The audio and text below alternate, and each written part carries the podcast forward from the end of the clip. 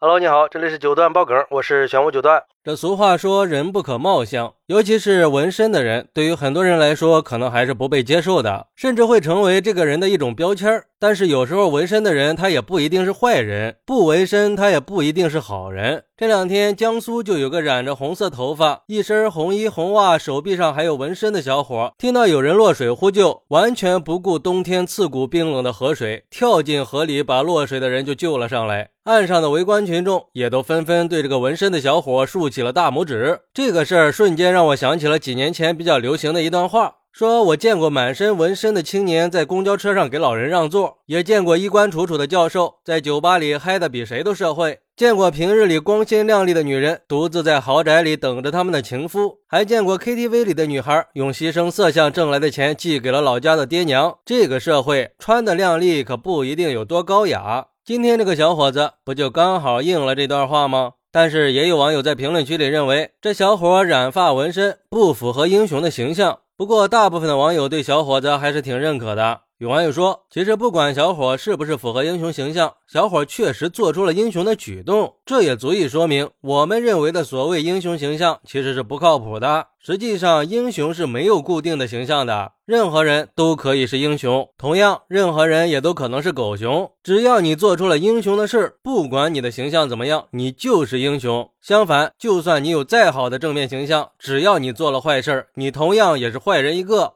还有网友说，只不过是染发纹身而已，谁说染发纹身的人就不能做好事了，不能是英雄了？可笑之极！如果他这种都不能被称作英雄的话，那世上可就没有几个英雄了。像那些整天在网上造谣的那种对社会毫无贡献的嘴炮，都能被他的粉丝称为是英雄，下水救人的人却不是英雄，这样的价值观是不是有点畸形了？特别是现代社会，尤其是年轻人，都喜欢有自己的个性。他们的染发纹身是可以接受的，毕竟染发纹身并没有被法律禁止。同样，这也不妨碍他们成为英雄吧。所以，对于英雄，我们有必要调整一下自己的视角了。更何况，古人不是早就说过吗？英雄不问出处吗？没有必要用各种条条框框来框定我们身边的英雄。也有网友说，这小伙红头发、红裤头、红袜子，应该是本命年吧？而且也从来没有规定说要用染头发和纹身去定义一个人的好坏。有时候穿西服打领带的，他也不一定是好人；敢挺身而出的，那都是英雄。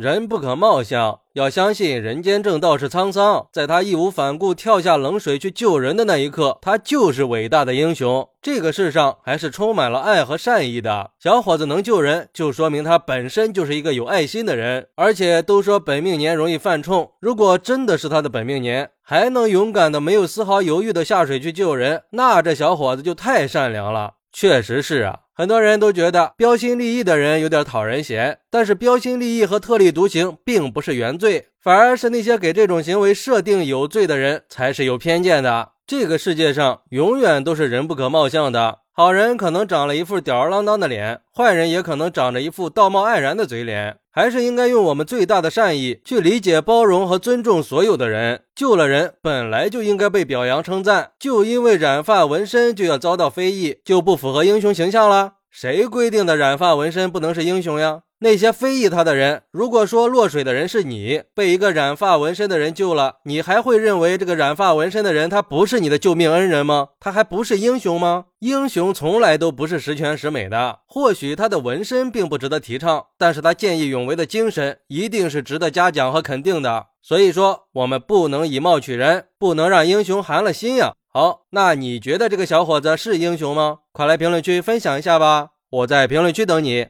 拜拜。